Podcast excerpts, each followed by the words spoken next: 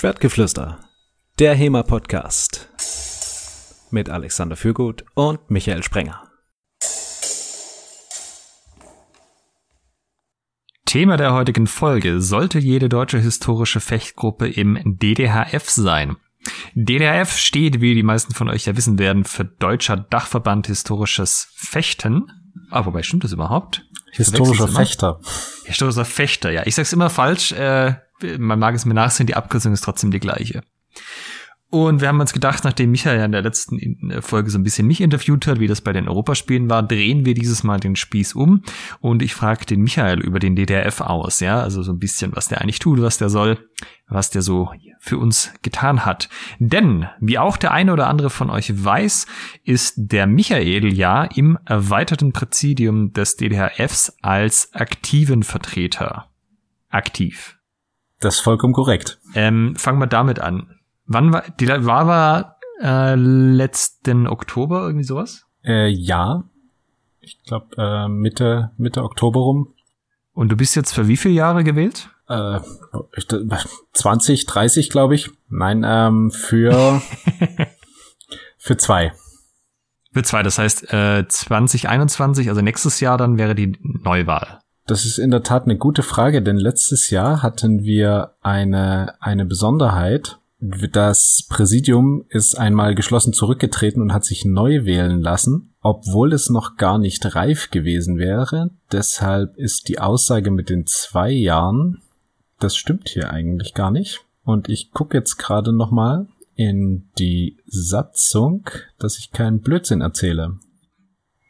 Das mache ich aber nebenbei. Ja, okay. Äh, also ich frage deshalb, weil ähm, das heißt, du kannst ja eigentlich offen reden, bis die Wiederwahl kommt, haben die Leute schon alles vergessen, was bis dahin im Podcast gesagt worden ist. Das heißt, wir können auf alle Vor- und Nachteile des DDRFs vollumfänglich eingehen. Ja, es sind drei Jahre übrigens. Standardmäßig. Ja. Jetzt hast du schon angesprochen, dass das Präsidium letztes Jahr geschlossen zurückgetreten ist. Dann fangen wir doch einfach mal hier an. Ähm, warum war das denn so? Warum war das denn nötig? Nötig wäre es nicht gewesen. Wir haben das gemacht, weil sehr viele Präsidiumsämter neu besetzt, also was heißt sehr viele, aber weil ne, einige Präsidiumsämter neu besetzt wurden durch neue Personen, ähm, weil die Amtsinhaber zurückgetreten sind. Und da haben wir gesagt, bevor wir jetzt hier irgendwie den so einen neuen Flickenteppich konstruieren, machen wir das so, wir treten einmal komplett alle zurück und dann wird jedes Amt neu gewählt und da kann sich auch entsprechend jeder zur Wahl stellen. Und das haben wir letztes Jahr gemacht. Du bist jetzt in deiner zweiten Amtszeit, richtig? Genau, das ist jetzt meine zweite Amtsperiode. Okay, und da wurde, da wurde alles neu gewählt, also das komplette Präsidium. Das komplette Präsidium, also das Geschäftsführende und das erweiterte Präsidium. Okay, bevor wir jetzt auf die Internas eingehen, wie der DDRF organisiert ist, würde ich noch mal kurz drauf eingehen, was der DDRF eigentlich machen möchte. Also kannst du mal die Ziele zusammenfassen des DDRF? Äh, wenn wir jetzt nach der, ganz mal stumpf nach der Satzung gehen, hat, ist der DDHF ja erstmal ein EV, also ein eingetragener Verein und er ist gemeinnützig. Und als solcher hat er natürlich eine Satzung und darin ist der Vereinszweck definiert. Und Zweck des Vereins ist laut Satzung die Pflege und Förderung des Sports, insbesondere des historischen Fechtens und die Forschung zum Thema historischen Fechtens. Ähm, das heißt, das Ziel oder der, der Zweck des DDHF ist es, das historische Fechten in Deutschland zu unterstützen und zu fördern, einmal im sportlichen Bereich und einmal im wissenschaftlichen Bereich. Ah, das ist wahrscheinlich relativ unüblich, oder? So, also ich nehme an, andere Sportdachverbände wie jetzt der äh, vom Olympischen Sportbund werden sich nicht groß um irgendeine Forschung scheren. Genau weiß ich es nicht, aber ich aus dem, mein Gefühl ist das gleiche, dass da der Sport im Vordergrund steht. Und was heißt das dann in der Praxis? Also wie gestaltet sich das in, in Unterzielen sozusagen?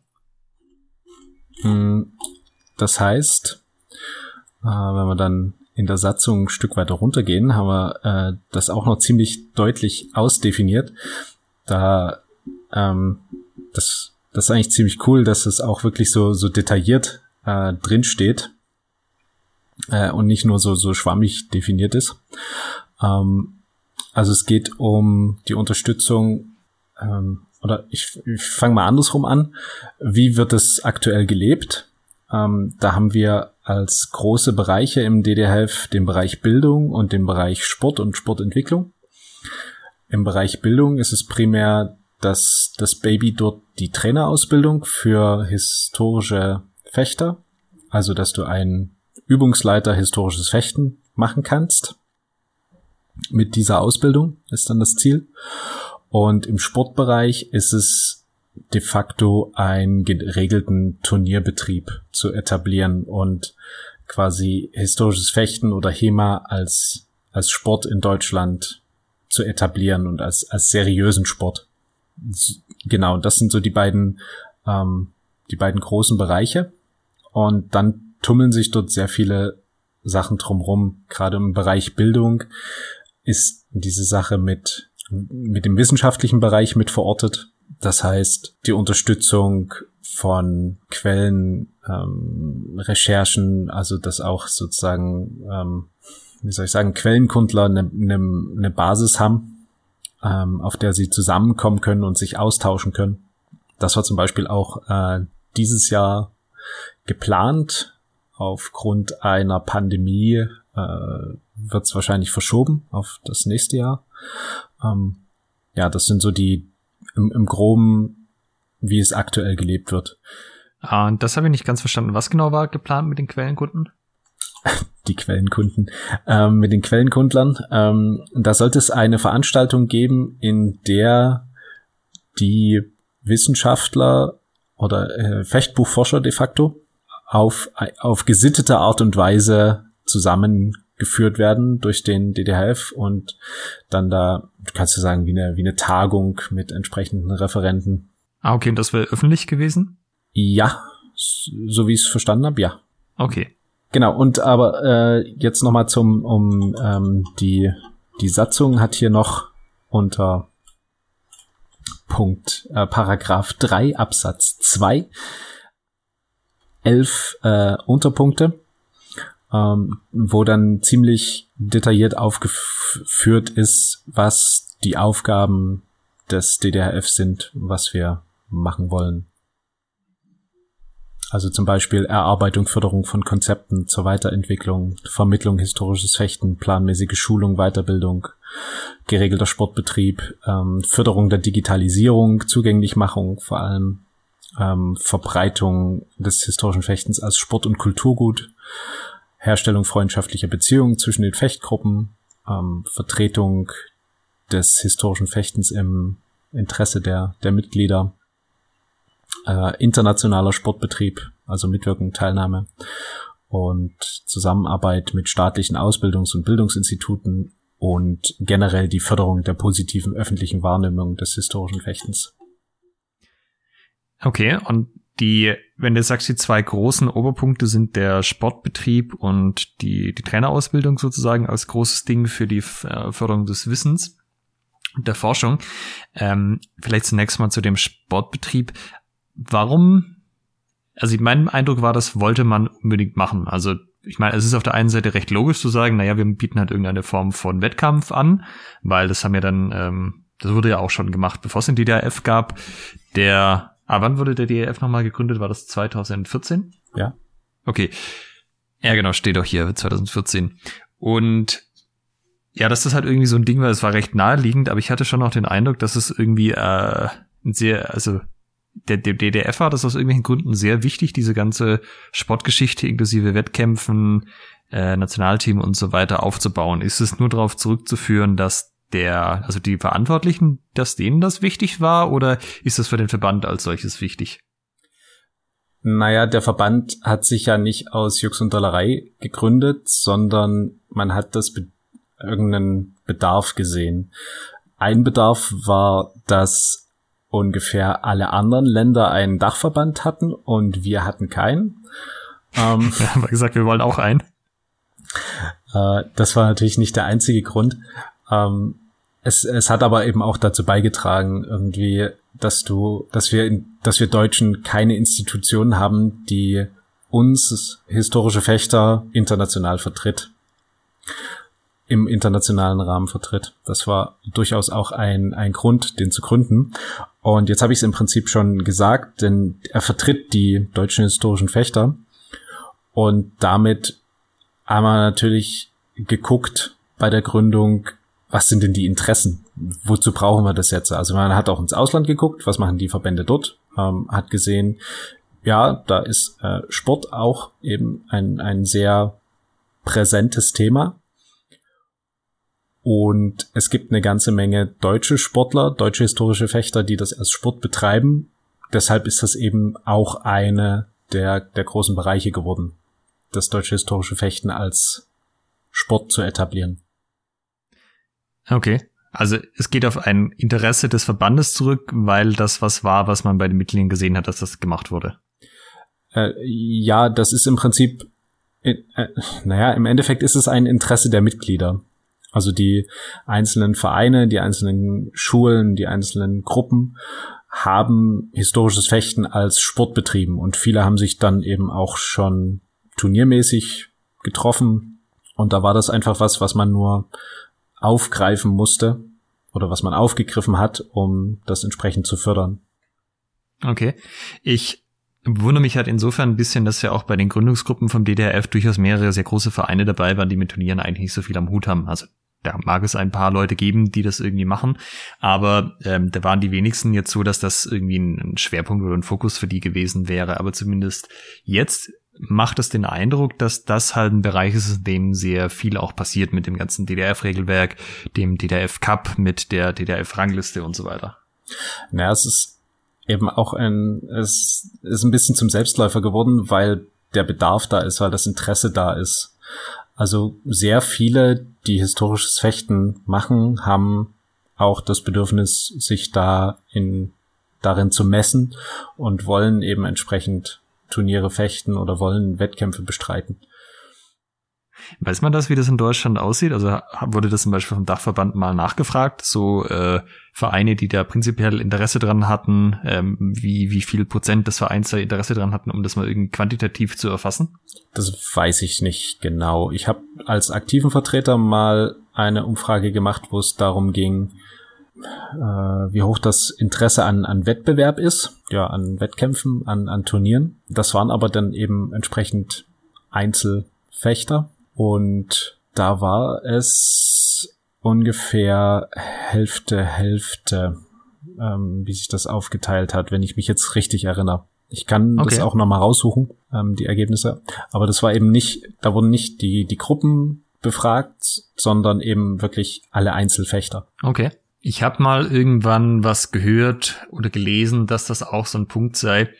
Ähm, wenn man sich jetzt überlegt, zum Beispiel in Richtung Aufnahme in den DOSB, also den Deutschen Olympischen Sportbund, dass das eine Voraussetzung sei, neben den 10.000 äh, Mitgliedern, die man braucht, dass man so einen geregelten Turnierbetrieb hat. Also geregelt im Sinne von, dass der Dachverband sich darum kümmert, Regeln aufstellt und so weiter. Ist das auch ein Faktor? Das ist natürlich auch ein Faktor, wenn wir die Trainerausbildung anerkannt haben möchten vom DOSB.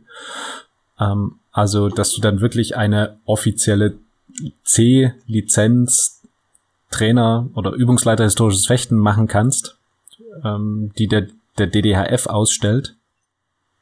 Dann musst du äh, Mitglied im DOSB sein und dann gilt das, was du sagtest. Okay, also das die, wenn das so wäre, also wenn das eine anerkannte C-Trainer-Ausbildung wäre, da hängen ja zum Beispiel auch Fördergelder dran, die man dann von seinem jeweiligen Bundesland kriegt. Das ist richtig. Okay, und der andere große Bereich, hast gemeint, das sei die, die Trainerausbildung. Na, erstmal der Bereich Bildung. Ja. Ähm, und dort ist so das zurzeit zumindest ähm, das zentrale Baby, die, die Trainerausbildung, ja. Okay. Die Trainerausbildung hat ja bisher jetzt noch nicht stattgefunden. Also ähm, da gab es eine Probedurchführung von den Leuten, die damals die Ausbildung mitgestaltet haben, aber es gab ja bisher noch keinen, also es gibt ja noch keinen zertifizierten deutschen Trainer, der die Trainerausbildung gemacht hat oder auch nur Teile davon. Also es war nicht für die Öffentlichkeit zugänglich. Wohingegen man ja beim Turnierwesen durchaus sehr viele Dinge sieht, die ähm, einfach einfach schon da sind. Ähm, weißt du, woran das liegt, dass das so ein bisschen schwierig erscheint in dem Bereich? Da wirklich Fortschritte zu machen und auch zu sehen? man will natürlich eine qualitativ hochwertige Ausbildung abliefern, die auch äh, den DOSB-Kriterien entspricht. Deshalb hat es dann entsprechend lange gedauert, bis diese Ausbildung zustande gekommen ist. Überhaupt erstmal, ne, bis dieser Gesamtplan der Ausbildung stand, bis dann die einzelnen, ich nenne es jetzt mal Module fertig waren und bis die ganzen Probedurchläufe durchgeführt wurden und ausgewertet wurden und eingearbeitet wurden in die Ausbildung. Das hat einfach sehr viel Zeit in Anspruch genommen, weil es auch nur eine begrenzte Anzahl Mitstreiter da gab. Also die, die Manpower war auch eben relativ ähm, überschaubar. Okay. Gut, aber dann, dann reden wir doch vielleicht mal über den Punkt Manpower, weil das ist ja eh ganz interessant. Ähm, jetzt hatten wir schon kurz den Punkt erweitertes und geschäftsführendes Präsidium. Und äh, die meisten werden ja auch wissen, dass der Sebastian Lindstedt unser Präsident ist vom DDHF. Dann gibt's noch den Vizepräsident Sport und Sportentwicklung, das ist der Thomas Bögele, den Vizepräsident Forschung und Bildung, das ist der Jan Hoffmann und den Vizepräsident Wirtschaft und Finanzen, Christian Lee Becker. Dann gibt's im erweiterten Präsidium neben dir, dem aktiven Vertreter, noch einen Beauftragten für internationale Kommunikation, den Roland Fuhrmann, Jugendbeauftragter Patricks, ähm, kann seinen Namen nicht, äh, nicht aussprechen, Hellings, und dann noch die Gleichstellungsbeauftragte, die Sina Klausnitz. Äh, und da gibt's noch Gremien, Schiedsrichter, Revisoren und Webmaster und was auch immer. Wie funktioniert denn eigentlich das Ganze? Das funktioniert im Prinzip wie ein Verein. Also du hast in einem Verein auch äh, entweder ein Präsidium oder einen Vorstand. Und ich glaube, du bräuchtest in einem Verein noch nicht mal so eine Aufdröselung. Du brauchst einfach einen Vorsitzenden und dann ist gut. Ich denke, ich bin mir gerade nicht sicher wie, wie groß der Vorstand sein muss oder ein Präsidium, aber so viel brauchst du gar nicht. Aber es empfiehlt sich natürlich, das nach Aufgabenbereichen zu clustern. Und wie du es gesagt hast, es gibt das geschäftsführende Präsidium. Ähm, die haften mit ihrem Leben für den DDHF. Und dann gibt's das erweiterte Präsidium, die sehen eben verdammt gut aus. Ah ja. Äh, deshalb gehöre ich auch zum erweiterten Präsidium und äh, darf aber keine, also ich bin stimmberechtigt bei Präsidiumssitzungen und darf aber bin aber zum Beispiel nicht unterschriftenberechtigt. Also ich ähm, könnte jetzt kein Konto eröffnen für den DDHF oder irgendwie äh, rechtlich ähm, wirksam werden. Das darf nur das geschäftsführende Präsidium. Und die Präsidiumssitzungen haben dann sowohl das Geschäftsführende als auch das erweiterte Präsidium und die stimmen dann gemeinsam über Dinge ab. Genau, also alles, was sozusagen Präsidiumsentscheide sind, die sind von allen acht, zähle ich hier gerade, sozusagen werden die getragen. Aber ja, genau. Also Präsidiumssitzungen sind mit äh, geschäftsführendem und erweitertem Präsidium. Äh, was wäre dann so ein Beispiel für was, was man in dem Rahmen bestimmen würde oder festlegen würde? Im, im Rahmen eines äh, einer Präsidiumssitzung. Ja, genau. Also was gäbe es, wo wirklich alle diese acht Leute ihre Hand heben müssten oder wie immer ihr das gerade macht, über Skype wahrscheinlich, äh, mit ja, ich bin dafür oder ich bin dagegen? Naja, alles, was so den ähm, was auch in einem Verein, also man kann sich es wirklich wie ein Verein vorstellen. Also alles, was in einem, in einem Verein irgendwie ähm, äh, zu tun ist, wo man sagt, okay, wollen wir Geld für das und jenes ausgeben? Okay, wer ist dafür, wer ist dagegen? Oder ähm, wollen wir diese oder jene Veranstaltung als DDHF unterstützen? Jetzt präsentes Beispiel war eben die der DDHF Cup. Ähm, wie, wie gestaltet man den?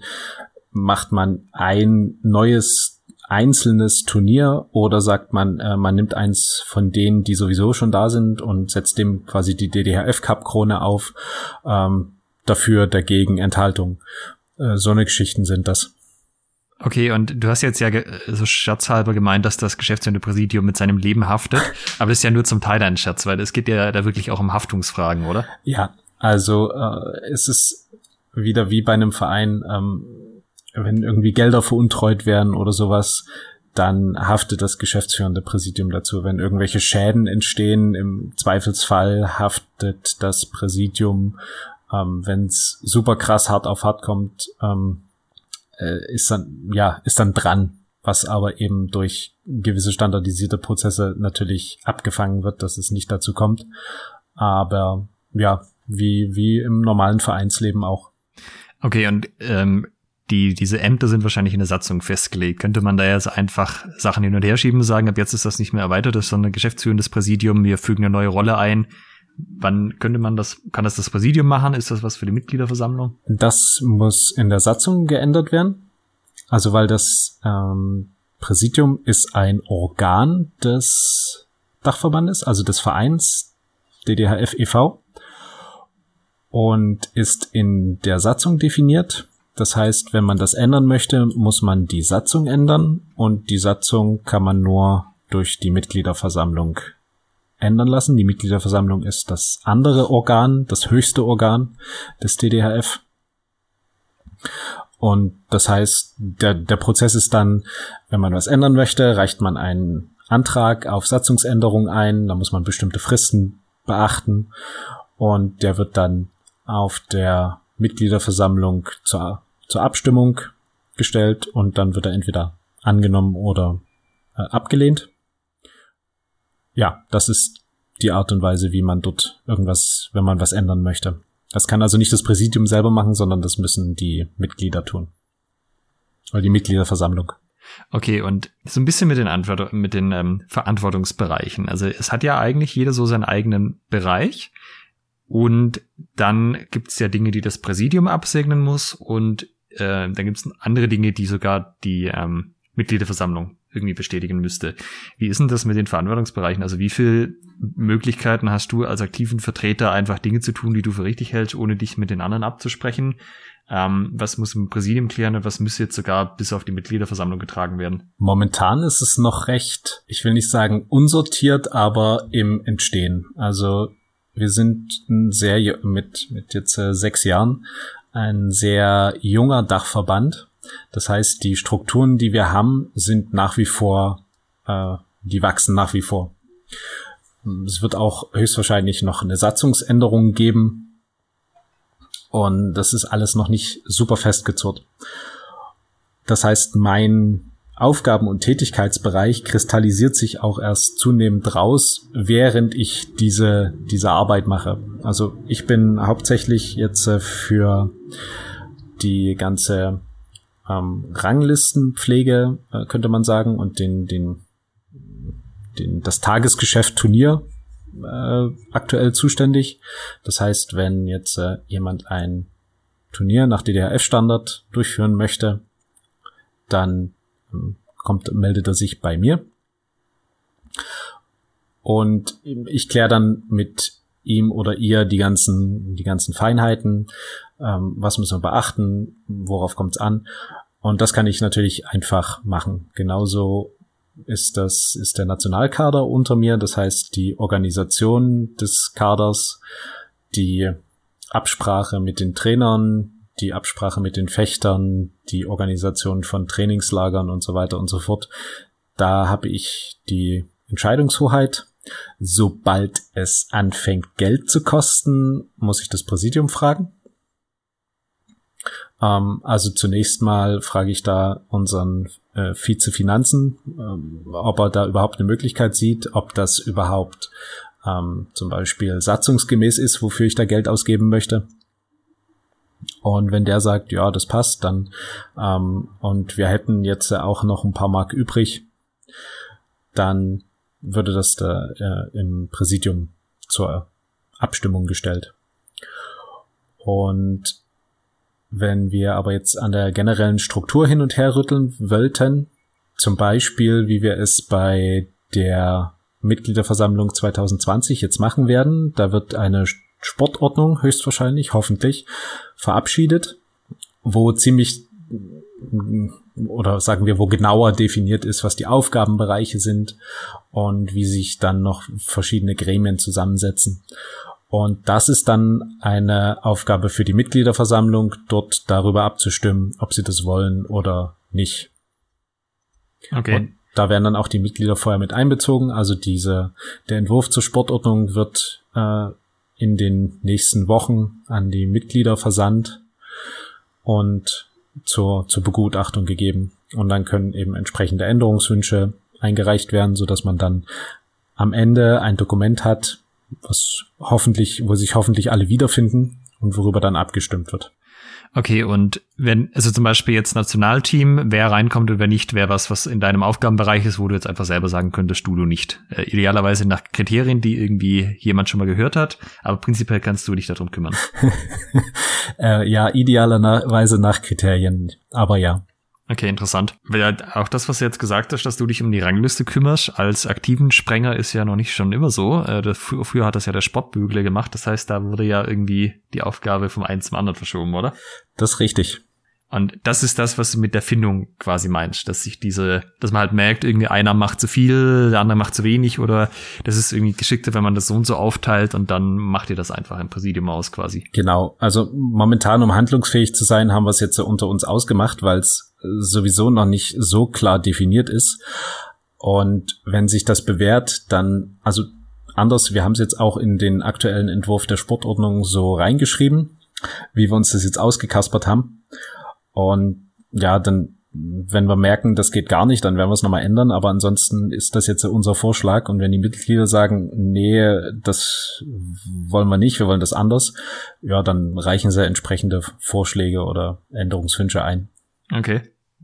Jetzt äh, kann man sich natürlich auch die Frage stellen, was sind das denn eigentlich für Leute, die da so Rollen beim DDF übernehmen?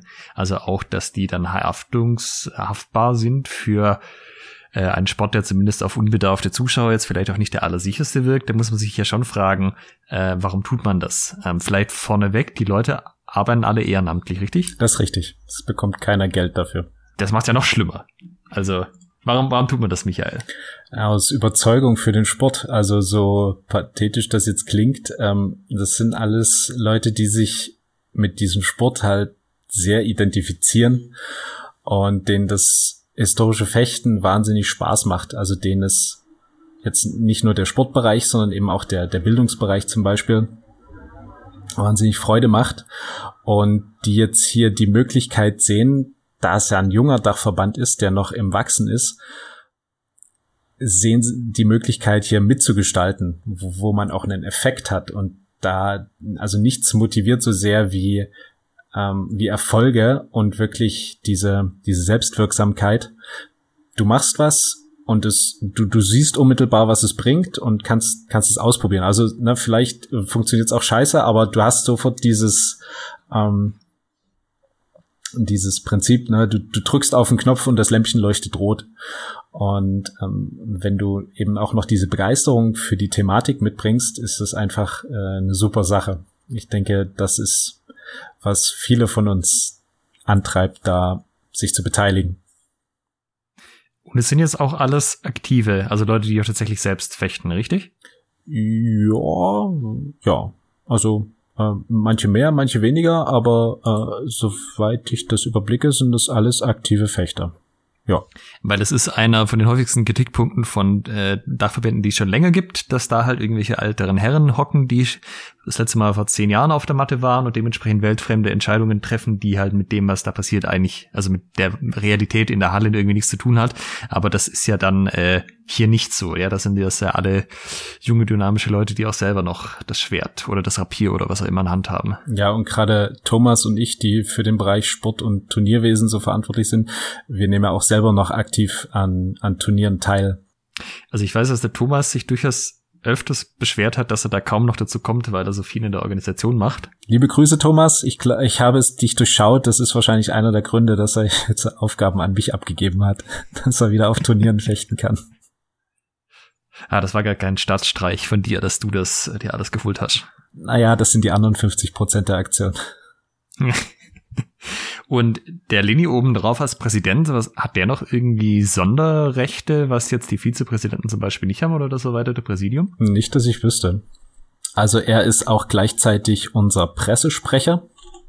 Mhm. Das heißt, er kann alle Sachen so verpacken, wie sie ihm gefallen. Das äh, könnte man jetzt als Sonderrecht bezeichnen, aber rein formal von der ähm, von der Satzung her wüsste ich nicht, was er für Sonderrechte hat. Okay, also kam bisher noch nichts unter. Nee, ich, also in, in der gelebten Praxis ist es nicht so. Also er ist natürlich der, der initiiert, der, der führt, ähm, der, der auch mal in den Arsch tritt, aber rein, rein, rein formale Rechte hat er meines Wissens nicht sonderlich äh, mehr. Ist das von der Rolle oder von dem Selbstverständnis der Rolle oder einfach von der Person, die dahinter steckt? Ähm, beim, beim Linie ist es äh, quasi sein, sein Verständnis dieser, dieser Position, dass er das auch so mit, mit, äh, ja, mit Herzblut da die Leitung übernimmt. Ich dachte gerade, du sagst Hass. Mit Hass. Ne? Die Leute vorantreibt. Präsident seines Krieg, wie wir alle wissen. Okay, also das ist ja aber schon was, was einem auch die äh, effektive Fechtzeit mindert. Also logischerweise, wenn ich mich mit Leuten absprechen muss, wenn ich auch vielleicht auf einem Event mal mit irgendjemand äh, irgendwelche Dachverbandsdinge besprechen muss, ist das ja Zeit, in der ich nicht fechte. Äh, und trotzdem sagen die Leute, sie wollen das machen und sie wollen da mitarbeiten. Ja, das ist richtig. Ähm, klar ist es Zeit, in der du jetzt nicht fichst, ähm, aber was du, was du heute be entscheidest, beeinflusst, wie morgen gefochten wird. Das heißt, es ist immer ein Stück Investition in die Zukunft, die Zeit, die du heute dafür einsetzt. Ist es dann nicht auch ganz schön viel Verantwortung? So, wenn ich in fünf bis zehn Jahren zurückblicke und sage, da ging HEMA in Deutschland den Bach runter und da war voll der Michael dran schuld. Ähm, ja, klar. Also es sind zwar mehrere, aber ähm, es gibt auch äh, Gruppendenken, was an die Wand fahren kann. Ähm, wo eine Gruppe davon überzeugt ist, dass irgendwas gut ist, was es aber nicht ist. Da gebe ich dir vollkommen recht. Das kann auch äh, an, die, an die Wand fahren. Aber wir versuchen, wir sind im Rahmen unserer begrenzten Möglichkeiten sehr bemüht, den Kontakt zur Basis zu halten und auch immer wieder ähm, Leute bei Events anzusprechen. Deshalb ist es verdammt wichtig, auf Events zu fahren und DDHF-Funktionäre zuzuquatschen ähm, zu fragen, was sie wollen, wie sie vielleicht bestimmte Sachen sehen, ähm, sich mit dem Alex von den Schwabenfedern zu unterhalten, ähm, was er vom, vom DDHF-Rahmenregelwerk hält zum Beispiel. äh, ja, so eine Sachen. Aber ja, ich gebe dir recht, wenn wir, wir müssen es auch nicht machen und könnten irgendwas beschließen und ja, dann würde aber der Spaß an der Arbeit verloren gehen, weil dann der Effekt wegfällt. Ne? Also du, du machst dann irgendwas und es interessiert keinen. Und da, da kannst du es auch lassen. Äh, dieses mit der, der, Kontakt zur Basis halten ist ja schon so schön, das ist so ein schöner Politikerausdruck. Ist es denn so, dass man da sehr politisch agieren muss oder kann man da einfach frei raus sagen, so sieht's aus, so sehe ich das, wie siehst du das und dann ist man in einem Gespräch drin? Oder hast du jetzt auch gemerkt, wenn du sozusagen aus der Rolle des DDRF-aktiven äh, Vertreters raus agierst, dass du dann wirklich auch so ein bisschen dieses ganze ja, wie soll man es nennen, diese Politik einfach im Hinterkopf behalten musst, mit wem du redest, wie das alles aussieht und so weiter? Gute Frage. Ich mach's wahrscheinlich unterbewusst, dass wenn ich als aktiven Vertreter agiere, beziehungsweise seit ich aktiven Vertreter bin, wenn ich ähm, im Rahmen des historischen Fechtens auf Veranstaltungen irgendwo bin, sei ich jetzt in meiner Funktion oder nicht, dass ich ein bisschen, hm, man könnte sagen, ein bisschen diplomatischer rangehe aber ich versuche zumindest so, also ich für meinen Teil versuche möglichst ehrliches Feedback einzuholen, ne? Weil äh, meine Meinung interessiert im Endeffekt auch nicht so sehr wie die die Meinung der der Einzelmitglieder oder der der Mitgliedergruppen. Daher ähm, höre ich dann auch lieber zu und versuche herauszufinden, was wir machen können, um äh, Bedürfnisse zu befriedigen. Feedback ist auch ein ganz gutes Stichwort. Also es passieren Dinge im Dachverband. Also man kann nicht sagen, dass nichts passieren würde. Ja, es passieren auf jeden Fall Dinge. Ob die einen betreffen oder nicht, ist natürlich die eine Frage, ob man sie wahrnehmen möchte. Aber man hat vielleicht eine Meinung dazu. Vielleicht ist man auch selbst Betroffener und dann gibt's ja die Variante, ich find's gut oder ich find's nicht gut. Also wenn ich keine starke Meinung dazu habe, muss ich auch nichts weiter tun. Aber wenn ich sage, ich finde das total gut, was da passiert, ähm, was mache ich dann? Und selbiges, wenn es mir nicht gefällt. Also wie, wie Gebe ich das Feedback irgendwie weiter? Spricht man am besten die Leute direkt an oder wie geht man da vor?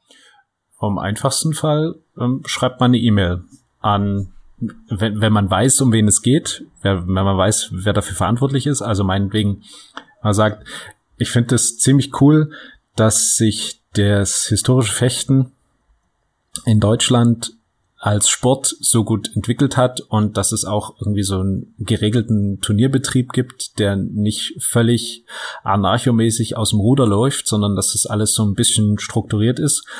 Da kann man dem Thomas eine E-Mail schreiben, wo man genau das reinschreibt, dass man das gut findet. Und ich wette, da bekommt man auch eine freudige Antwort. Wenn wir Allgemeines und genauso kann man natürlich ihm auch schreiben, Thomas, das, äh, das machst du bitte nochmal. Und genauso funktioniert es mit den, mit den anderen Ämtern. Also wenn man weiß, wo was dazugehört, eine Trainerausbildung würde man sich jetzt an Jan Hoffmann wenden. Und äh, generelles Feedback ist wahrscheinlich beim, äh, beim Präsidenten immer ganz gut aufgehoben. Und es gibt auch eine allgemeine Adresse, also eine allgemeine Kontaktadresse. Es gibt sogar, glaube ich, ein Kontaktformular auf der Webseite, äh, was dann alle Präsidiumsmitglieder bekommen.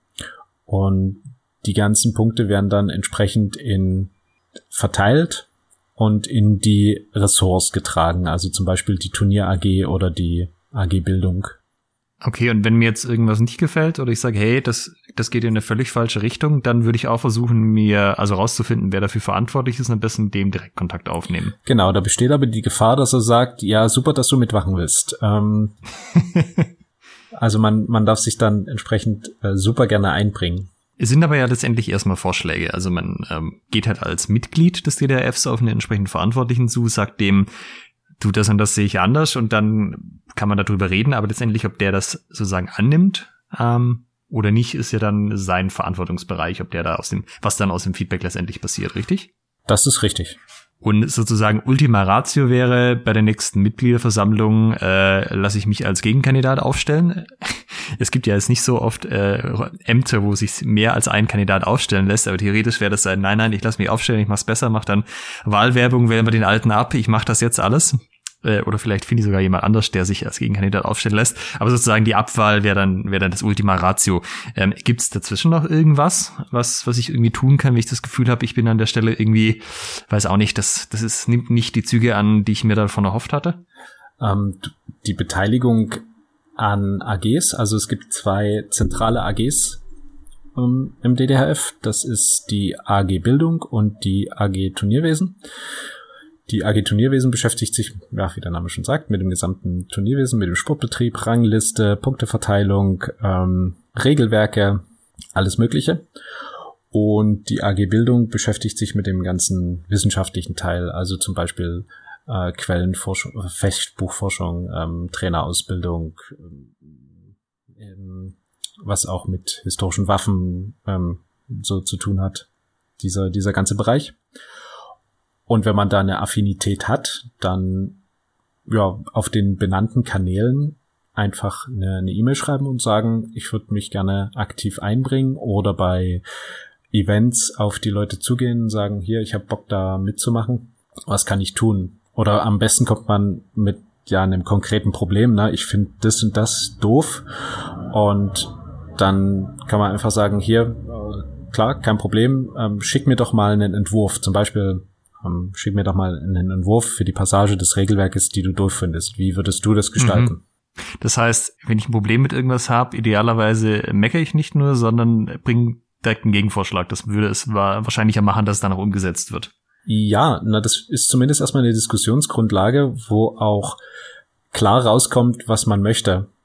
Mhm. Also, wenn man meckert, ähm, kommt erstmal nur der Teil raus, der, der schlecht ist. Ähm, ich vergleiche das immer so, wenn du jemanden erziehst und du sagst der Person, fass nicht auf die Herdplatte, denn äh, das ist heiß. Ja? Und du sagst es einfach immer, mach das nicht. Dann wird die Person genau wissen, was sie nicht zu tun hat, nämlich nicht auf die Herdplatte wissen, äh, fassen. Aber das ist auch nicht so schlimm, denn sie wird überhaupt nicht wissen, wie sie den Herd ankriegt, weil du ihr das nicht beigebracht hast. Ne? Das heißt, Feedback ist immer so eine, so eine Sache. Das eine ist zu sagen, ja, was mich stört und das andere aber, was, was ist es, was ich gerne hätte? Wie soll, wie soll es aussehen? Und wird das viel genutzt? Also gibt es viele Leute, die dann auch sagen, sie sind da auch bereit, irgendwie mitzudiskutieren und auch mal irgendwie selber was zu machen, abseits vom Präsidium? Was sind denn für dich viele? Ja, also ich würde mal sagen, wenn es für jeden, der im Präsidium sitzt, jetzt nochmal irgendwie mindestens eine Person gibt, die nicht im Präsidium sitzt, die aber aktiv mitarbeitet, dann hätte ich gesagt, das ist so ein Mindestmaß. Wenn es zwei sind, sind wir dann schon eher bei, äh, das ist ja ganz gut bestückt sozusagen. So rein aus dem Bauch raus. Äh, dann erreichen wir nicht das Mindestmaß. Ah ja. okay, das sind dann eher nicht viele. Ja. Was bräuchte man denn? Also ich meine, mithelfen kann ja viele Sachen annehmen, aber gibt es irgendeinen Punkt, wo man wirklich sagt, das wäre jetzt was ganz Konkretes, wenn da einer unserer Hörer sagt, boah, da hätte ich Bock drauf, das oder ich würde mich opfern, wenn ich keine Lust drauf habe, aber ich könnte es mal auf jeden Fall vorstellen, da mitzuhelfen. Ähm, gibt es da irgendwas in der Richtung, wo man sagen würde, genau da bräuchte man genau jetzt jemand mal so als Beispiel? Ich habe lange nicht mehr mit Jan gesprochen bezüglich der Trainerausbildung, aber mein letzter Stand war, dass er durchaus zum Beispiel Dozenten sucht für gewisse äh, Fachbereiche, die in der Ausbildung vermittelt werden. Also da möchte man natürlich auch eine gewisse, wie ich sagte, eine Qualität raus rüberbringen bei der Ausbildung. Das heißt, die Ausbilder sollten entsprechend qualifiziert sein. Und da gibt's eben im Bereich Physiologie, Ausbildungslehre, Trainingslehre, viele Sachen, die in der Trainerausbildung rübergebracht werden, wofür durchaus qualifiziertes Personal ähm, benötigt wird. Weil man das ja auch perspektivisch hm, vielleicht nicht nur an einem Ort abhalten möchte. Ne? Ähm, also meinetwegen, wir nehmen jetzt mal Ulm als Beispiel. Die Trainerausbildung findet immer in Ulm statt.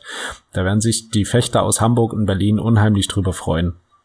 Das heißt, ähm, perspektivisch wäre das natürlich cool, wenn man diese Ausbildung irgendwie auf gesamt Deutschland verteilen könnte. Und dafür brauchst einfach auch, ja, dafür brauchst Leute, die die dann auch umsetzen, ne? die dann vor Ort Ausbilder sind. Und es ist aber ja auch so, wenn ich sozusagen eine Idee habe, dass ich was machen möchte, wo ich die Unterstützung des Dachverbands äh, gebrauchen könnte und der Dachverband halt auch irgendwas davon hat, äh, wenn es auch nur ist, dass er sagt, es ist eine gute Idee, äh, dann ist das ja prinzipiell auch eine Möglichkeit oder was, was man machen kann, dass man einfach sagt, hey, ich habe folgende Idee, das gibt es bisher noch nicht, ich würde das jetzt mal machen. Also sozusagen, wenn man schon die Arbeit mitbringt, dann äh, erhöht das ja auch drastisch die Wahrscheinlichkeit, dass sich der Dachverband da einklingt. Ja, absolut. Und das unterstützt. Also man, man kann dann den Dachverband sozusagen auch als große Werbetrommel benutzen. Und dann wären wir schon eine gewisse Reichweite durch die ähm, Einzel- oder durch die Anzahl der Mitglieder. Ähm, das heißt, wenn man da was aufziehen möchte, sei es ein Event oder sei was auch immer, ähm, sich da an den Verband zu wenden und zu sagen, wie habt ihr habt ihr Lust, das zu unterstützen? Was können wir, oder am besten gleich direkt zu fragen, wir könnten uns die und die Unterstützung vorstellen, wir könnten das und das gebrauchen, könnt ihr das liefern als Dachverband? Und dann sagen wir ja, klar, auf jeden Fall, oder nee, das nicht, aber dafür das. Aber um ins Gespräch zu kommen, immer, immer melden. Gibt's denn was, also man könnte auf die Idee kommen, ein paar von den Sachen, die der Dachverband jetzt gemacht hat, die wären eher so sag ich mal, optional. Also das ist vielleicht ganz nett oder vielleicht auch nicht ganz nett, je nach Standpunkt, dass der Dachverband sich darum gekümmert hat. Aber gibt es denn Dinge, die wirklich der Dachverband tun muss, wo jetzt nicht irgendwie Einzelvereine oder Gruppen in der Lage dazu wären, sich darum zu kümmern und sagen, passt schon, wir machen das einfach mal? Ähm, naja, ich sag mal, wenn du in perspektivisch in Deutschland noch mal einen Halsschutz tragen möchtest, dann braucht es einen Dachverband. Ich glaube, das müssen wir noch ein bisschen genauer ausführen. Ja. Ähm, Halsschutzgate. Also es gab bisher Halsschutz, Halsschützer äh, wie Sand am Meer. Und die haben alle gut funktioniert. Und eines Tages ist äh, so ein Halsschutz mal in einem Paket, glaube ich, den deutschen Behörden unter die Nase gekommen. Und da haben sie sich das angeguckt und gesagt, ja, das ist ja persönliche Schutzausrüstung. Und da das hier eine gewisse Gefahr für Leib und Leben ist, ist das äh, Stufe 2. Und Stufe 2 heißt, dass es nicht mehr reicht, ähm, für eine CE-Kennzeichnung, dass der Hersteller selber einfach sagt, ja, ich habe das hier geprüft und so ist gut, sondern es muss eine Prüfvorschrift geben von einer Institution, die sich vereinfacht gesagt damit auskennt und weiß, was sie dort, äh, was sie dort reinschreibt. Äh, für internationale Geschichten, also zum Beispiel Normungsgeschichten, ist das internationales IEC zum Beispiel oder in Deutschland das DIN. Und die verfassen dann entsprechende Normen.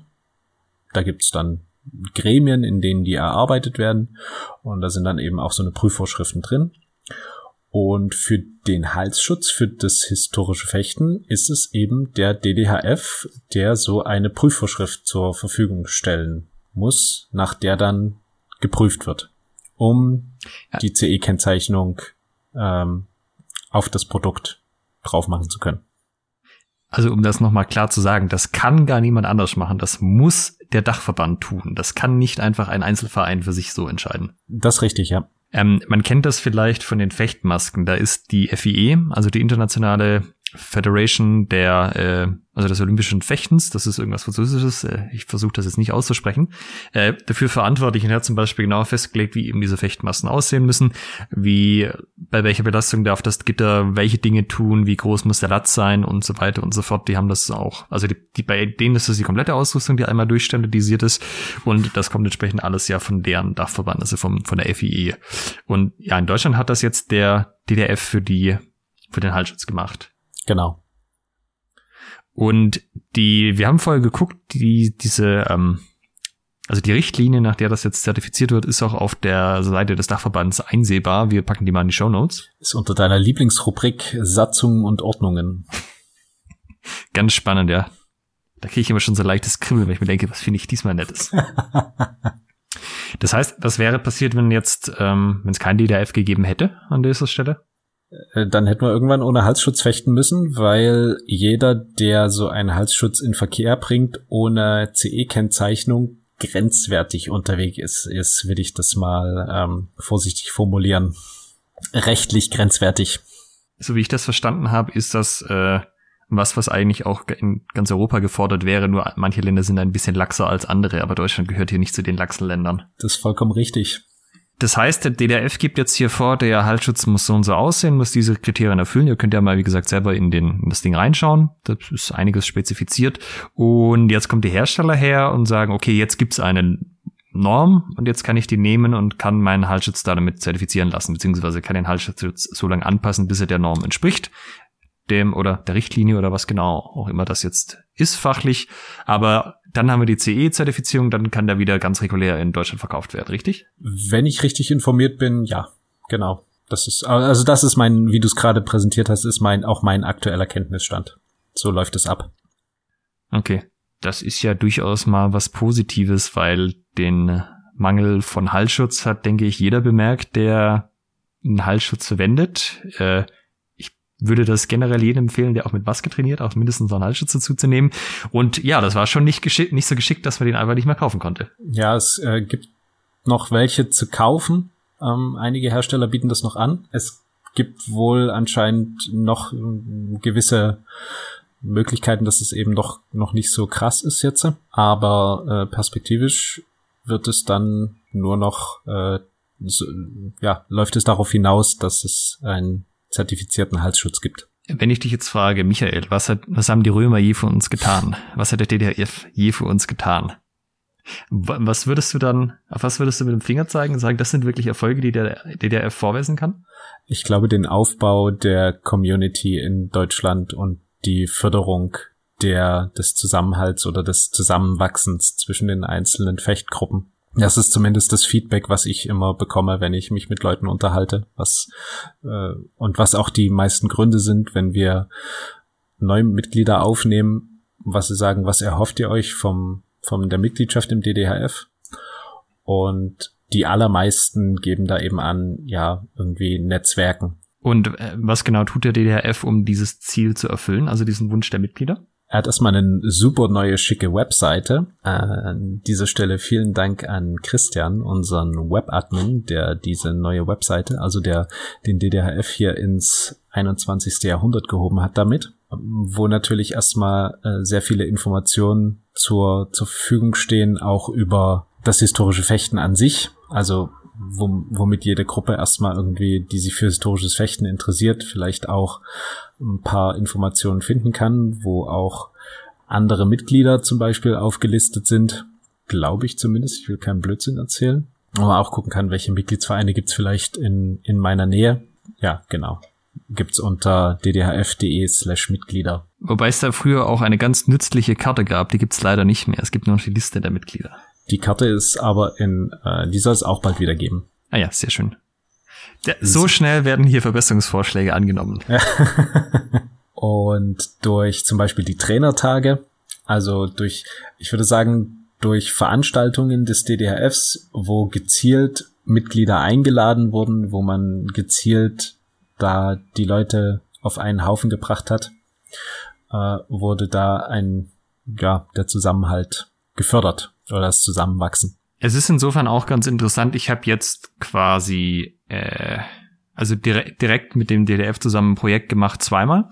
Das eine war, ähm, der DDF hat den HEMA-Zensus unterstützt, äh, Ende letzten Jahres, Anfang diesen Jahres. Einfach indem er das auch publik gemacht hat und entsprechend halt auch ähm, sozusagen mit seiner Reputation dafür eingestanden hat, dass ich da keinen Quatsch mit den Daten mache. Äh, das hat auf jeden Fall geholfen. Ich denke, es haben, also ja, es haben Leute einfach mitgemacht, weil sie gesagt haben, da steht der DDF dahinter, die es nicht mitgemacht haben. Auch umgekehrt gab's wenige, die gesagt haben, sie machen nicht mit, weil der DDF dahinter steht. Aber das war auf jeden Fall die Minorität. Ähm, das war halt auch so ein Ding, wo ich quasi gesagt habe, ich will das machen. Dann kam halt der DDF auf mich zu und hat gemeint, hey, wollen wir da nicht eine Kooperation starten? Das wäre doch irgendwie für beide geschickt, weil uns würde das auch interessieren. Und das lief auch ziemlich äh, fluffig. Und das zweite waren ja die Trainertage, die hätten ja jetzt im März stattgefunden. Ähm, die ich bzw. wir organisiert hätten in Ulm, die sollen ja jetzt im Ende Oktober nachgeholt werden. Also 30. oder 31. Oktober und 1. November, wenn Corona das zulässt. Gucken wir mal. Und das hat sich ja im Endeffekt auch dadurch ergeben, dass irgendwie die ein Jahr ausgefallen sind, also letztes Jahr. Also ohne Corona, einfach nur, weil sich keiner gefunden hat, der das gemacht hat. Und dann haben wir uns bei irgendeiner Veranstaltung drüber unterhalten. Und äh, ich habe davor schon auch immer mal wieder ein bisschen an dem Konzept rumgequengelt und gemeint, das könnte man noch besser machen. Und dann äh, habe ich, glaube ich, dir erzählt, ja, man könnte das auf die und die und die Art besser machen. Und dann, hey Alex, äh, willst du es nicht einfach organisieren und so? Wir haben da eh gerade keinen. Also ich bin da auch so ein bisschen äh, reingerutscht in das Ganze. Und ja, drück mal die Daumen, dass die Trainertage tatsächlich noch stattfinden können dieses Jahr. Aber auch das ist ja natürlich was, wo der DHF ja einfach auch durchaus, äh, ja, wo ich das äh, auch so aus der Erfahrung halt auch sagen kann, dass das durchaus auch hilfreich ist, den DDF an der Stelle zu haben. Nicht zuletzt auch, um äh, Finanzdinge und sowas im Rücken einfach zu haben und zu wissen, dass dann auch Leute da sind, die das Ganze unterstützen und die das auch, der auch, auch in der Publicity und so weiter das Ganze natürlich mittragen. Ja. Und also Finanzdinge hast du ja gerade angesprochen. Ähm, das ist das, was uns aktuell noch ein bisschen ausbremst. Wir würden gerne viel mehr unterstützen, haben aber kein Geld. Was ja unter anderem auch daran liegt, dass, glaube ich, letztes Jahr keins eingesammelt wurde. Es gibt, äh, es gibt, äh, wie soll ich sagen, es gibt viel Potenzial beim DDRF. Ähm, ja, wie, äh, wie gesagt, letzt, äh, das lag dann auch an den, an den Wirren der Präsidiumsneubildung, würde ich es mal nennen. Aber selbst mit den regulären Beiträgen äh, sind wir recht, recht günstig mit einem Euro pro Mitglied. Das dann pro Jahr. Pro Jahr, genau. Das ist dann was, wo man mal überlegen kann, ob man da vielleicht äh, perspektivisch ein bisschen hochgeht. Also das ist dann auch was, was die Mitglieder auf der Mitgliederversammlung abstimmen, äh, wo sie dann auch sagen können, ja, klar, können wir den Preis erhöhen oder den, den Beitrag erhöhen, aber dann wollen wir dafür das und das sehen. Das ist ja nur fair. Dazu kommt er einfach zur Mitgliederversammlung und tut es kund. Äh, soll die denn dieses Jahr so stattfinden wie sonst auch, also als Präsenzveranstaltung? Weil es wäre ja irgendwie logischer, das jetzt remote zu machen mit der ganzen Corona-Geschichte. Das steht noch nicht fest. Also es wird, ähm, es ist im Gespräch, ähm, diese Thematik, aber das ist alles also es steht da überhaupt noch nichts fest. Weiß man das Datum? Der Mitgliederversammlung? Ja. Nominell müsste es Kalenderwoche 42. Frag mich jetzt nicht genau, welches das ist. Aber das ist genau, das wäre die Frage. Das ist äh, das geplante Datum, das Wochenende dieser Kalenderwoche. Ob das so stattfindet, ich weiß es nicht. Ähm, oder ob wir es irgendwie versuchen, virtuell hinzukriegen. Eine digitale Sitzung. 42 wäre dann der 17. und 18. Oktober. Genau, das klingt so, als ob da die Mitgliederversammlung stattfinden würde. Okay. Ich habe übrigens noch mal nachgeguckt in der Umfrage, die ich damals gemacht hatte. Wir hatten ähm, mit den, wie viele sind Turnierwesen interessiert und wie viele sind es nicht. Und damals stand, ich glaube 2017 war das, hatten um die 100 Leute mitgemacht und ziemlich genau 50 Prozent hatten damals schon bei einem HEMA-Turnier in Deutschland teilgenommen. Und damals haben knapp 50 Prozent, also knapp 45 Prozent, um genau zu sein, gesagt, ja, ich werde im nächsten Jahr an einem HEMA-Turnier in Deutschland als Fechter teilnehmen. Und äh, ein reichliches Drittel hat gesagt, vielleicht. Und ja, genau. Der Rest hat gesagt, nein. Wann war die Umfrage nochmal? 2017. Ah ja. Okay. Was mich jetzt noch so ein bisschen zum Abschluss interessieren würde, wäre dein persönlicher Blick drauf. Du machst das jetzt ja, wie erwähnt, auch nicht erst seit gestern, du bist ja sogar in deiner zweiten Amtszeit. Das heißt, du machst den Spaß ja auch schon seit drei Jahren. Ähm, Gibt es Dinge, wo du sagst, oder wo du sagst, das ist dein das der größte Erfolg, den du hattest, auch in der Rolle, wo du richtig was bewegen konntest? Und gibt es auch Sachen, die du gerne gemacht hättest, die aus verschiedenen Gründen einfach nicht so funktioniert haben, wie du dir das vorgestellt hast? Also den größten Erfolg würde ich sagen, dass ich es geschafft habe, den Nationalkader überhaupt erstmal zu etablieren. Da habe ich ähm, durchaus schlaflose Nächte gehabt, weil ich mir dachte, boah, wenn du jetzt ankommst mit Sport, mit ähm, Turnier, mit äh, auch noch sozusagen Nationalteam, ne? also die die Mega-Versportlichung, ähm, da, da habe ich schon äh, ein bisschen Befürchtung gehabt, dann einen Shitstorm zu enden dies, äh, diesbezüglich, zu ernten. Aber der blieb aus und ganz im Gegenteil haben sich sehr viele Leute dafür interessiert. Auch sehr viele Vereine haben Mitglieder gemeldet, die, die gesagt haben, nee, wir melden keine Mitglieder, haben einfach gesagt, ja, ist nicht so unser Ding, aber coole Sache, dass ihr das macht. Also es kam null Feedback von wegen, das ja der hinterletzte Scheiß, was fällt euch ein, sondern es war ein sehr überwältigend positives Feedback und wir hätten dieses Jahr sogar auch einen Zehner äh, Kader langes Schwert Männer und äh, sogar einige einige Damen fürs lange Schwert, mit denen wir hätten trainieren wollen Aktuell äh, müssen wir gucken, ob wir da noch eine, eine Train ein gemeinsames Trainingslager dieses Jahr hinkriegen. Aber das ist was, ja, da, das, darüber freue ich mich, dass das so geklappt hat und dass das hoffentlich in den nächsten Ta äh, Jahren wächst, dass wir auch äh, dann ein, ein volles Zehner Damenteam langes Schwert haben und dass wir auch ein volles Rapierteam haben und ähm, entsprechende Trainer für die Bereiche langes Schwert und Rapier. Zweiter Teil der Frage war, was nicht so geklappt hat, richtig? Ja, also hat es irgendwas gegeben, wo du gesagt hast, das habe ich mir vorgenommen, das wollte ich durchziehen und es hat einfach nicht funktioniert. Äh, ich bin bei meinem Videoblog ein bisschen eingeschlafen. Das hat irgendwie, also da gab's ein bisschen Feedback, ja, cool. Ähm, also einige haben mir das gesagt, aber ähm, da, da bin ich mit diesem Podcast hier irgendwie erfolgreicher. Es muss an dir liegen, Alex. Danke, dass du das mit mir machst. Danke, dass du das mit mir machst, Michael.